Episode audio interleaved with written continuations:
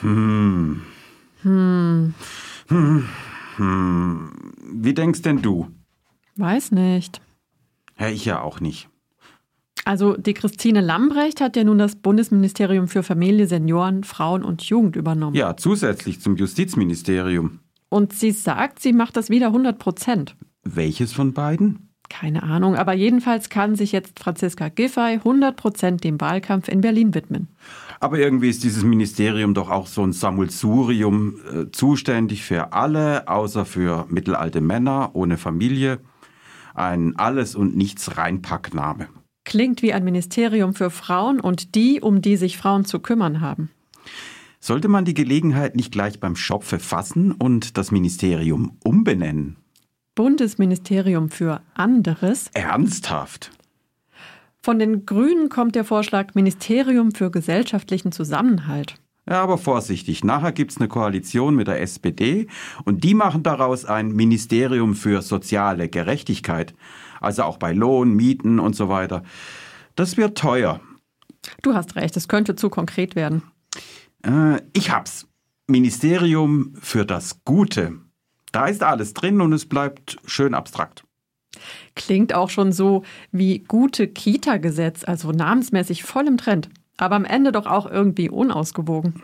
Wie meinst du das? Naja, zum Guten sind wir allen Menschen gegenüber verpflichtet. Oh, jetzt kommen wir nicht damit, dass die Leute dann sagen würden, das sei ein Bundesministerium für das Selbstverständliche. Auf sowas achten die Leute doch gar nicht. Und schließlich hat beim Gute-Kita-Gesetz auch niemand gesagt, dass es ja noch schöner wäre, wenn das Ministerium ein schlechte Kita-Gesetz machen würde. Und sieh dir das Ministerium für Familie, Senioren, Frauen und Jugend an, wie es jetzt noch heißt. Da meckert doch auch niemand herum, dass das ziemlich unbestimmt ist. So meine ich es nicht. Ja, wie denn dann? Also die Bundeskanzlerin oder der Bundeskanzler schwört ja nicht auf das Wohlergehen des Menschen an sich, sondern auf den Nutzen des deutschen Volkes. Also Deutsches Ministerium für das Gute. Bundesministerium für das Gute im Deutschen. Ah, Mir fällt da jetzt nichts Griffiges ein. Aber die Gefahr sehe ich auch. Am Ende kommen sie und sagen, ihr habt uns, das Volk, vergessen. Wäre jetzt nicht das erste Mal. Man sollte also ein Gegengewicht schaffen. Ähm, und du meinst? Ja, ich meine ein zusätzliches Bundesministerium für das Böse. Als Arbeitstitel unter uns natürlich. Kann man dann irgendwas mit Heimatliebe oder europäischer Leitkultur draus machen. Nur dass klar bleibt, dass es nicht das Ministerium für das Gute ist.